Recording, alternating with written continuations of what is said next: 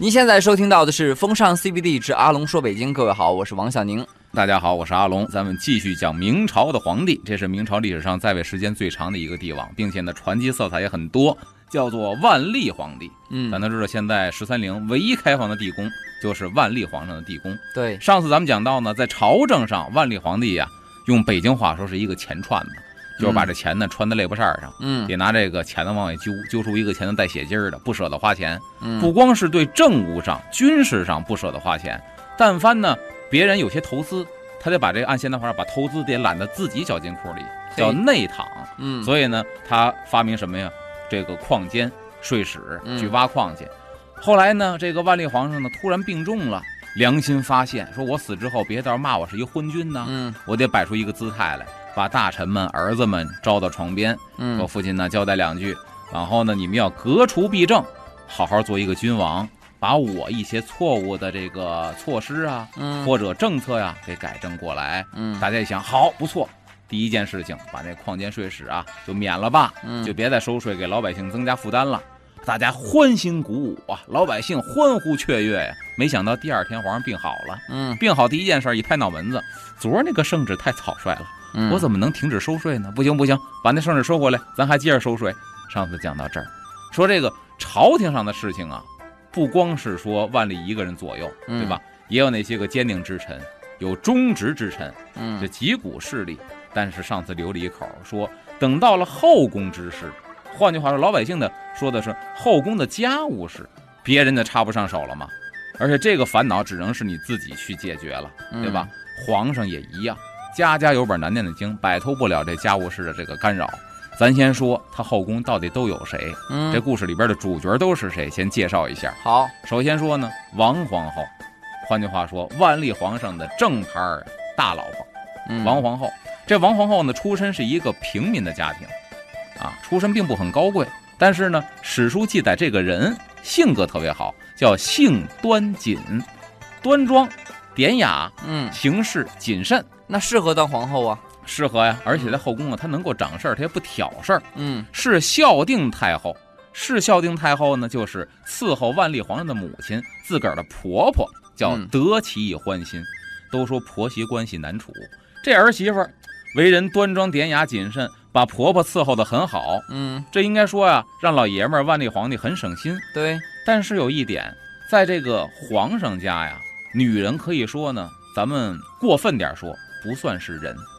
为什么？嗯就算是一个给皇上家传宗接代的肉机器嗯啊！像这个相思老师就说说这个女人在后宫跟盘菜差不多。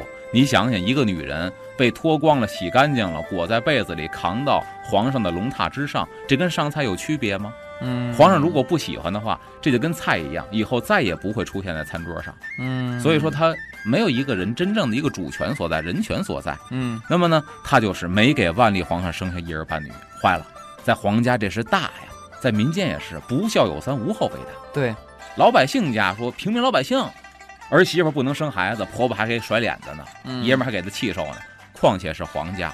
也就是说，他这个为人虽然很端谨、端庄、大方、典雅，嗯，但是没有生出这个子嗣来的话呢，嗯这是他的一个硬伤。哎，所以他知道在宣德呀、景泰呀、成化、嘉靖这四个朝代嗯都有废后的先例。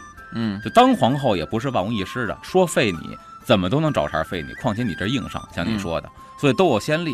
那么呢，所以这个万历想废他也轻而易举，他就处处行事非常的谨慎小心。嗯那么万历呢，你愿意宠爱谁，你去宠爱谁。说白了，按现在话说，你外头随便找，正房大老婆不管，因为我嗯知道我有硬伤，我生不了孩子。那他唯一能够发泄的，他也是个女人呢，怎么办呢？柿子捡软的捏，自己宫里的宫女儿，那宫女儿在宫里更不是人了，嗯所以呢，找宫女儿发泄。据说呢，死在他手里的宫女儿很多，嗯，惨死他手里，一说不高兴了，给打死，给弄死，也就不难说现在为什么网络上传闻说故宫闹鬼的传闻嗯这么有鼻子有眼儿？你想多少冤魂？这几百年，故宫里死了多少冤魂？就在王皇后手里就死了很多宫女儿。嗯但是呢，宫女儿的死活，在皇宫里边来说无关紧要，嗯，那都不叫人命。所以以至于王皇后死了之后，她的谥号叫做孝端，还是高大上的一个谥号。嗯残害宫女儿那不算嗯啊，跟她的人格没关系，因为宫女儿不算是正经八百咱说的有人权的人。对，那万历皇上呢？好，既然大媳妇不管我，她也不能生育，那我就自己偷腥去呗。嗯皇上也喜欢野花啊，对吧？那万历九年冬天，这万历皇上啊，这偷腥就来到了慈宁宫。嗯，这慈宁宫是谁呢？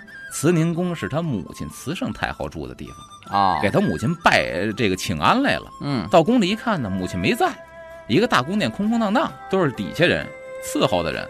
哦，正要走呢，突然发现呢，一个端着盘子正在这个按咱说收拾家务，给这儿正在打扫卫生的一宫女儿歘走过去了。这宫女儿姓王，哎，这王姓宫女走过来呢，万历皇帝一看，哎呦，我母亲宫里的小保姆还这么漂亮呢。嗯当时呢就色心大起，就招幸了这个王姓的宫女儿。嗯那就说白了，那就算合法的了。因为咱也说，皇宫里边任何一个女人，除了说你母亲除外啊，剩下所有伺候人的这个宫女儿都是皇上的女人。被皇上招幸之后，都可能一步步的平步青云上来，嗯，就招幸了。而且这宫女还特别的争气，哎，就这一回就怀了，嘿，哎，就有孕了，有龙种了。这一切呢，老太后全都知道啊，因为别人会跟她说。嗯第二年四月有这么一天，这万历皇上的母亲呢，就这个摆宴席，嗯让儿子呢来陪着吃饭来。在席间，老太后就说了：“说我宫内一个王氏女被你招幸，现已有身嗯妊娠，就是现在已经怀了啊。”神宗闻言呢，说是面颊发赤，不敢承认，他也腾就脸红了。嗯那有人说了，皇上在宫里那是老大呀，在嗯天下都是老大，他怕什么呀？不一样，嗯，这太有伤风化了。嗯在自个儿母亲的卧室里边，趁自己母亲不在，灵幸了另外一个宫女儿，嗯不成体统啊！怎么能嗯自己母亲的宫里边干这种事儿呢？所以他因为这个害臊，嗯也不敢承认，并且这是母亲手底下的使唤人呢，我怎么能这样干呢？嗯不敢承认呢。这时候呢，这个这个这个怕训斥，但是呢，万历想抵赖，抵不掉。嗯，为什么呢？因为明朝的皇宫里边也有监控，哦，这监控不是现在的这个探头的监控，而是什么呢？叫内起居注。嗯我很有幸什么呢？因为我得到过两本起居注嗯啊，是这个观众送我的，不全，只有两本，那一啊套应该是几十本，啊是光绪的起居注，嗯就是他从起来之后，谁伺候穿衣服，穿的什么色儿的衣服，然后呢出来之后先吃早点，先刷牙，进殿大臣谁先接见的谁，然后呢说的什么事儿，记载的一清二楚。哇，哦，我看过那本书，很有。就等于是皇帝的这个生活起居，这个就是记事本儿旁边有一个人专门给他记载，所以有哦这个在这儿，你想想啊，这个这个专门有这个文书房，当时嗯文书房这帮人就负责记载这个。嗯那他到哪儿宠幸哪个妃子了，甚至说在母亲的宫里边灵幸了一个宫女儿，这些都有记载。嗯，所以面对铁证白纸黑字，你根本抵赖不了。嗯这万历皇上就只能承认，硬着头皮承认了。对，嗯娘，我在你宫里干下了这些事情，嗯怎嗯么办呢？就想着得了，暴风骤雨，挨骂呗。嗯因为老太后也不会打皇上的，顶多骂一顿。没想到呢，老太后啊，非常的心平气和、面带微笑的宽慰万历皇帝。哎宽慰的话是什么呢？说我已年老，犹未有孙，我还这么大岁数都没孙子。嗯若得一子，是宗社的福分。就是你灵性这宫女儿，她要生下来是个男孩的话，这是咱们这个祖辈儿的这个福分，嗯江山社稷的福分。然后母以子贵，不可因她是宫中下等人就抵赖不认呐。嗯就是不要因为她是宫女儿，她要真生孩子，你也给给她一个名分。嗯哎，那老娘一说这话，当儿子的万历皇帝心里就有底了，嗯没责怪我，行了。哎，万历一看这个行哇，于是呢就封这个王姓的宫女儿呢叫王宫妃，就封了妃了，嗯给她一个正式的身份了。八月份生下了一个儿子，嗯这儿子又太争气了，他的长子朱常洛就是嗯后来的光宗皇帝，没想到跟这个宫女偷情，生下了下一代皇帝。嘿，嘿，真是太巧了。那么这边怀孕了，其他女人宫里边，你想想，那一定是恨得牙根直痒痒啊，争宠啊，所以后宫的事儿会越来越乱。对，后面会发生什么样的事情呢？我们稍事休息一下，一会儿回来接着说。欢迎回来，这里是风尚 CBD 之阿龙说北京。各位好，我是王小宁。大家好，我是阿龙。咱们刚才说了呢，这个万历皇帝在母亲的寝宫里边灵幸了一个自己母亲手下的一个宫女，姓王。嗯，结果宫女很争气啊，一次灵性怀孕了，结果生下一个儿子，还是哇塞。后来的朱常洛，光宗皇帝，后来这儿子当了皇上了。嗯，那么在这个王氏宫女儿，当然被招幸之后就封为了妃子了。嗯，在这个王氏的妃子怀孕期间。对吧？咱都有现在有这个社会性话题，就是坐月子是吗？啊，不是怀孕期间，哦、这个丈夫哎出去沾花惹草，很多社会新闻报这个事情。嗯，这个事情在古代皇上身上一样会发生，是吗？对呀，这个姓王的妃子怀孕期间，呃，万历皇帝就耐不住寂寞了。然后呢，就开始找别人，因为人皇上嘛，媳妇儿多，又迷上了一个姓郑的郑淑妃。嗯，郑淑妃就不是宫女了，是皇上在册的妃子。嗯，又迷上了姓郑的这个妃子。那她能生孩子吗？这个姓郑的妃子后来生了孩子了。哇，这个郑淑妃呢，家是大姓人啊，嗯、而且很有钱，属于是富户人家、大户人家小姐。嗯，万历初的时候，万历刚登基的时候入宫。早年呢，也读过几本书，算是粗通文墨的这么一个古代的封建妇女。嗯，在万历十四年正月，生下一个孩子，起名叫朱常洵，这是皇三子。嗯、那神宗的皇二子呢是早王，他的母亲是谁，记载也不详。嗯，那么就说白了，那边生了皇长子，这边生了皇三子，两个儿子的俩母亲，可就较上劲了。哦，因为下一任皇帝到底是谁呢？我们都是小子，我们都有权利去争一争，对。对吧？那么在这个神宗呢，一看这个宠妃生孩子了，因为他喜欢郑贵妃啊，嗯、郑贵妃会来事儿啊，嗯，而且是在册的妃子，不像那个王氏，王氏生长子，但是宫女啊，对呀，是我当时一时糊涂，一时兴起，招进那宫女，嗯，所以对姓郑的这个就格外的喜爱，嗯、当即呢就封为了皇贵妃，这皇贵妃就可比那个长子的母亲。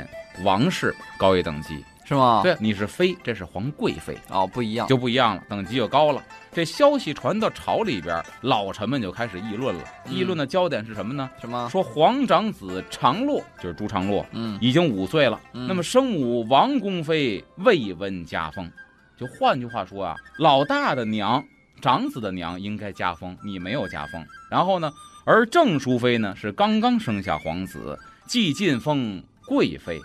你就把她给封为皇贵妃了，这显然是很专宠的。嗯、现在就是朝臣都开始议论了，对，所以就是皇帝的一个决定呢，给后后面的一些事儿就埋下伏笔了。这个伏笔是什么呢？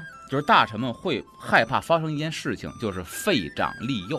哦，你这么去宠着老三的娘，会不会以后把老大废了，把三个儿子推上皇位？嗯、这是大臣们非常担心的事情。嗯，有人说了，那是皇上家自己的事儿，你大臣操什么心？嗯，实则不然，祖宗家法关系到江山社稷，江山社稷直接关系到大臣们的通俗点饭碗子。嗯，大明朝不在了，你们干嘛去？嗯，对吧？那就是我的单位，所以对领导的这个指派或者他的这个指向性的东西，我们应该参与议论。嗯，大家是怕这个，于是一个流言在宫里边传开了，说什么呢？说郑贵妃与神宗同治大高玄殿，这地儿在哪儿？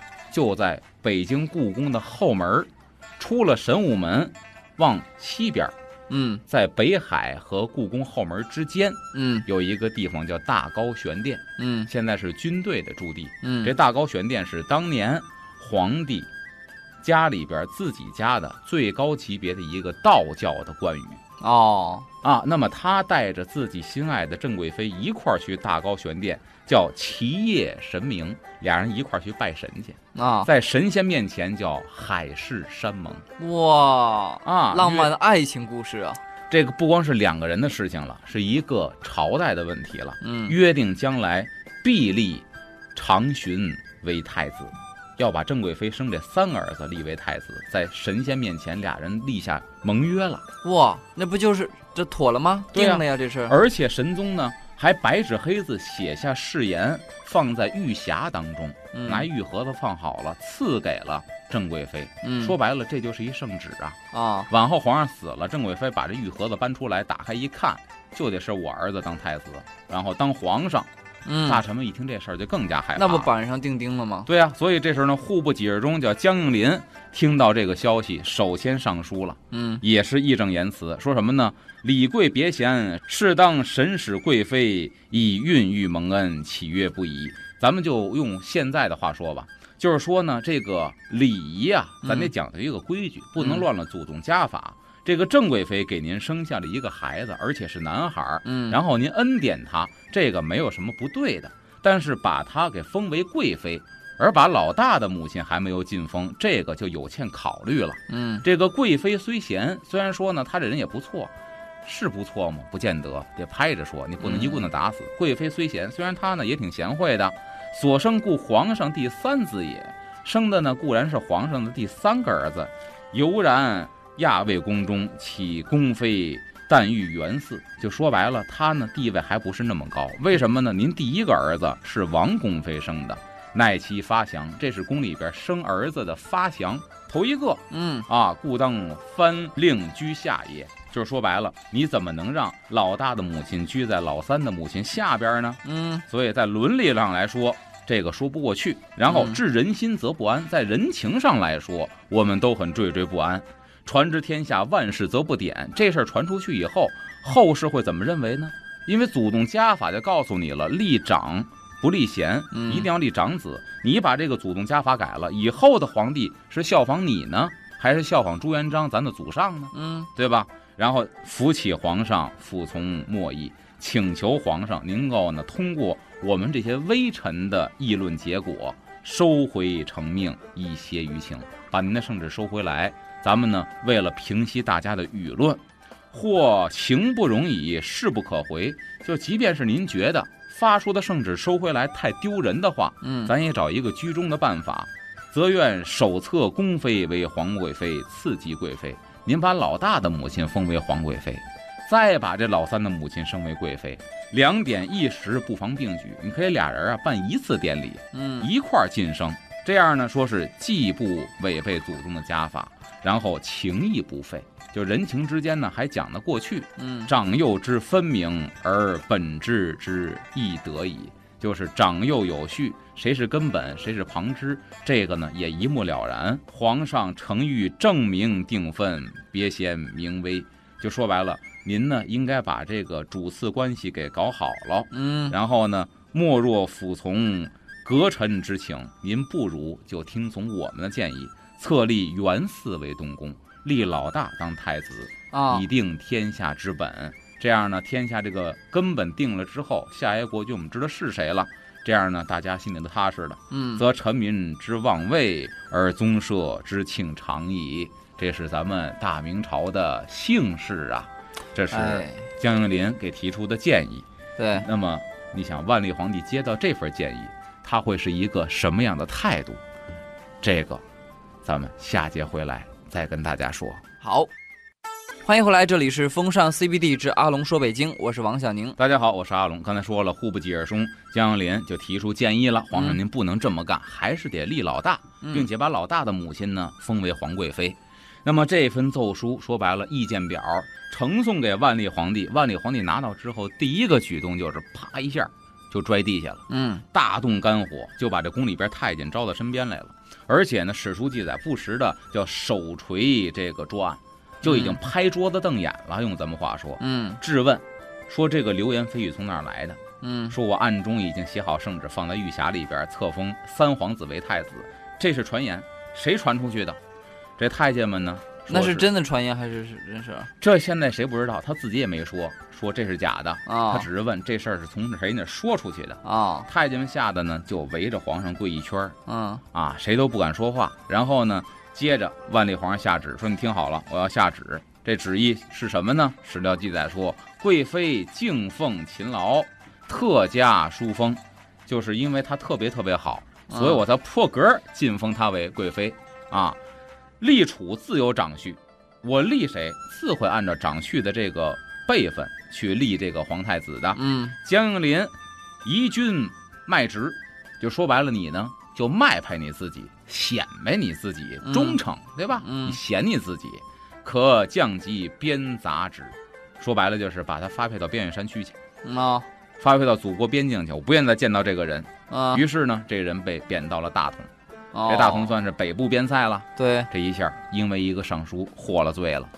嘿，就通过这个尚书啊，其实我觉得研究历史挺有意思的。嗯研究皇上呢，大臣的这个奏书啊，嗯也能够对照着来。你比如说，假如是我，我听到了我办的这些事儿，有人来议论我，嗯，我权力本身就很大。我作为皇上的话呢，这个心理反而容易起这种逆反心理，对呀、动不动就祖宗家法、祖宗家法的，烦死了。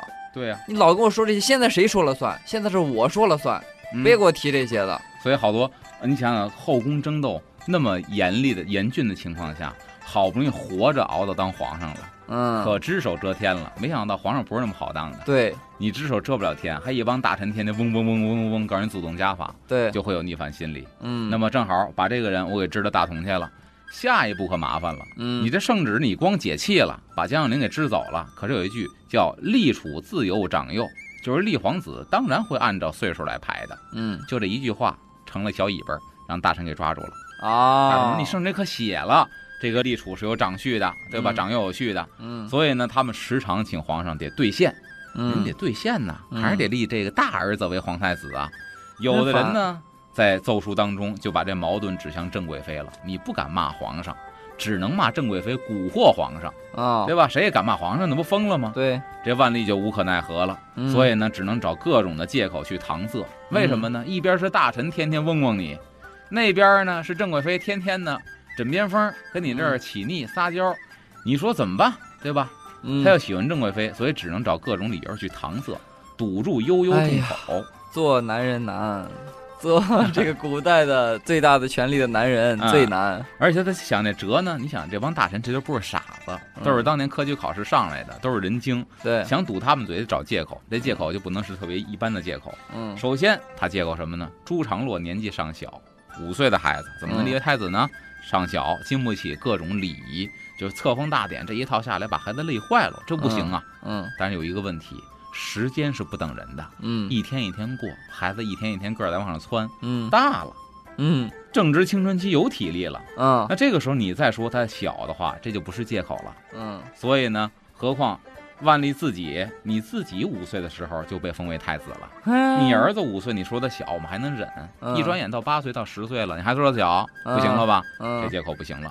第二一个呢，找第二个借口就是王皇后年纪尚轻，就说白了，她正宫皇后没生儿子，嗯她调戏了一宫女儿，生了长子。嗯她那郑贵妃生了皇三子，嗯二儿子死了。这个皇后王皇后没有生儿子。嗯如果有一天王皇后吧嗒把儿子生下来了，嗯那么这儿子理所应当就是皇太子，那是正宫皇后生的呀。哦，所以说王皇后年纪尚轻，仍有生育的可能性。如果她生下嫡子，这属于嫡长子啊，啊，那自然就没有争议了吗？对就立那个儿子。所以呢哎，这个理由很巧妙啊对呀，所以说这俩呢，二三咱先都不封，啊，咱搁着。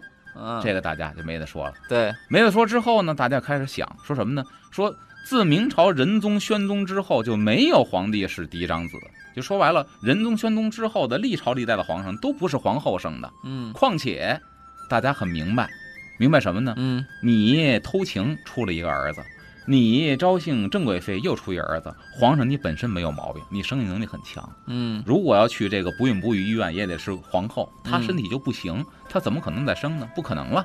所以你这是借口。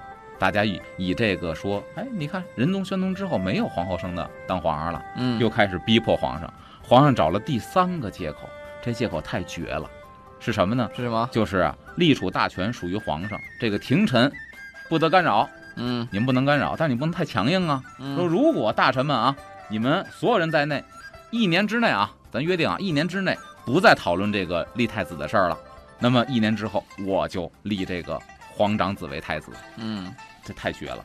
就换一年的清静。对，你们一年别说话，嗯但是呢，你想啊，他这么多人，保不齐他有那个愤青啊，他憋不住的呀。所以这一年当中，好不容易快到到头了，有一个就是不识时务的，憋不住的，皇上咱该提的那点子的事儿啊。皇上一听，哎，你们听啊，他提了，他提啊，了，他提了，他违约了。行，那咱们再啊，咱们从再再再续一明年开始，年啊明年开始，啊，再一年，如果你们不说的话，我就立皇长子。这不孩子的游戏吗？对，是他就用这种方法，他真的又拖了一年。这叫做耍无赖啊！这到最后大家都闭嘴了，长记性了。嗯几年过去都闭嘴了，咱谁也不说。嗯等到年底了，皇上实在没辙了，嗯，说那怎么办呢？好，第四个借口能想出来了。嗯第四个借口是三王并封，就是什么呢？把这个王宫妃生的长子朱常洛，嗯郑贵妃生的三子朱常洵，嗯后来周端妃又生了一个五儿子叫朱常浩，嗯说同时把三个呀都封为亲王。嗯哎，咱也别偏别倚，都是亲王，谁也不是皇太子。嗯日后呢，叫择其善者立为太子，谁有本事，我就把谁立为太子。现在呢，先是一个级别，都是亲哎王，那不错，但是大臣不答应，因为呢，大家都同上一个台阶儿，证明你还是没有封这个皇长子为太子，嗯还是不接受。所以从这个万历十四年围绕立谁当太子的事情，这这架一直吵了十五年啊、哇，前后吵了十五年。那我觉得这个皇上够厉害的，皇上不嫌烦。以一敌众，哎扛生扛十五年，对这不是一般人儿。明史上还浓墨重彩写一笔，叫征国本，管这个事情叫征国本，征了十五年。从这个事儿，我发现一个有意思的点，嗯，就说这个怎么继承皇位呢？首先是你看，如果是不论母亲那辈儿算的话，谁大谁优先，啊，对，对吧？按你出生年月算，对你是老大，大一，天，大一个小时，对你都是一长子。个时辰都是长子。嗯，那如果是论母亲那辈儿的，是不是就是就正宫皇后，皇后盖过一切，对，如果他有儿子，那正宫谁都别抢了？这是嫡长子，就哪怕这个孩子是最小的，对，他是嫡子，他就是有可能是太子有可能是太子。哦。所以现在这就是问题，就是皇后没儿子，老大的母亲不招皇上喜欢，老三的母亲招皇上喜欢，啊所以这个就拧巴上了。太复杂了，都说后宫复杂。今天听阿龙这么一讲，明白了。啊，就说立个太子吧，我现在才捋出了一点点线索。咱咱说说啊，总结一下，皇后的孩子第一优先权，对，儿子不管多大多小。在后面呢是呃其他的这些除了皇后之外的哪个儿子最大，哪个儿子优先。对，哎呀，明白了明白了。嗯，行，这今天这个把这个继承权搞清楚了以后呢，后面我听着应该事儿也不少。后边事儿还非常的热闹呢，嗯咱们下一时段回来再说。好，欢迎回来，这里是风尚 CBD 之阿龙说北京，我是王小宁。大家好，我是阿龙。那么这太子一直没立，不光这万历皇上不喜欢这个大儿子朱常洛，而且对他是漠不关心呐，嗯甚至对他学习都不关心。说白了，我以后就没想把皇位传给你，你有没有文化就没有多大关系了这。么明显啊？哎，直到多大的时候才让他出阁念书呢？就给他请老师，让他正经的学习。嗯，他之前也会自己看看书、练练字什么的，嗯，正经系统学习。你猜他多大岁数才学的？我觉得晚也不能晚过六七岁了很可怕，十八岁啊给！他安排正经的那种课程、流程式的教学、正规教育，十八岁才开始。十八岁才开始上，现在还能想象，那个时候因为太晚了。呃，对，现在十八岁都是在学，都已经晚了。皇上对他是漠不关心，造成朱常洛在明朝历史上算是一个比较没文化的皇上。是吧？没办法，他爸太不喜欢他了。但我在想一个是不是有趣的地方，就这孩子之前少学习、少少受压迫，性格方面或天性会不会解放的好也不肯定不会解放啊！啊天天耳边都说着你爸不待见你，你爸要立老三，你立你三弟当皇上以后，那你三弟当皇上，你以后就有有有的有的瘦了，对有的瘦了，小鞋多的是穿去吧。好惨、啊！从小心里就阴暗扭曲，啊，胆小怕事懦弱，嗯，然后还是大臣极力的这个倡议之下，十八岁才开始念书。大臣们要不极力的倡议的话，十八岁还不让你念书呢。天哪，在这种情况下，并且呢，好不容易上学了吧，作为一个皇长子，嗯皇上下令礼仪从简，就是你上学啊、给他嗯最、最低配置，嚯所有东西最低配置。电脑买最便宜的，对，书包买最次的就，买算盘，别买电脑。买算盘，铅笔盒也不买，买个笔袋儿。对，然后免去各种的侍卫仪仗，就是你这个该享受的这皇长子的待遇都没有。上学期间呢，说白了那会儿，宫里边人也是。我们看《甄嬛传》说，嗯一个奴才敢欺负主子，落架的凤凰不如鸡。是吗？奴才们是狗眼看人低，哦连太监都敢欺负朱常洛。哇，啊，这是有史实记载的，说万历二十八年冬天，说什么呢？时严冬，这个时候正好是三九天最冷的时候。嗯皇长子晋慎，就是大儿子呀。嗯当时晋慎什么意思呢？就唯唯诺诺，闭口不敢言。嗯讲官郭正玉大言，这个时候他的老师实在看不过去了，说什么呀？天寒如此，殿下当珍重。说天儿这么冷，殿下您要保重身体。他都已经看不过去了，为什么呀？屋里连暖气都不给。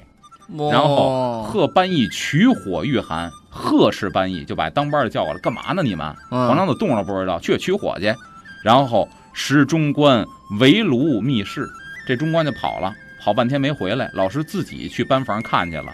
进屋一看，发现什么呀？这屋里点一火盆，一堆太监围着火盆烤火聊天呢，啊，没搭理皇太子、天哪，皇长子。啊，所以你看，连太监都敢欺负皇长子，老师都看不过去了。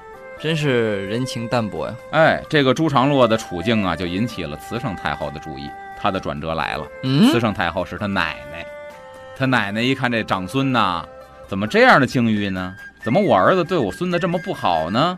引起了老太太的关注了。这时候母爱泛滥了哎，应该是隔辈儿人了啊啊，这是祖母。啊，祖母万，历二十九年正月一天，正好是过年期间，嗯。这个万历皇帝呢就到这个母亲的慈宁宫里去看望母亲。嗯，这慈宁宫的这个慈圣太后就问说：“朱常洛呀，都已经十九了，这出国念书的十八了嘛，十九了，嗯。为什么还不立皇太子啊？嗯，？”啊老太太过问了。嗯。这万历你也不过过脑子，嗯。当时就直接回答了：“他是都人所生，都就是都的意思。嗯。啊，就是都那个字，什么意思呢？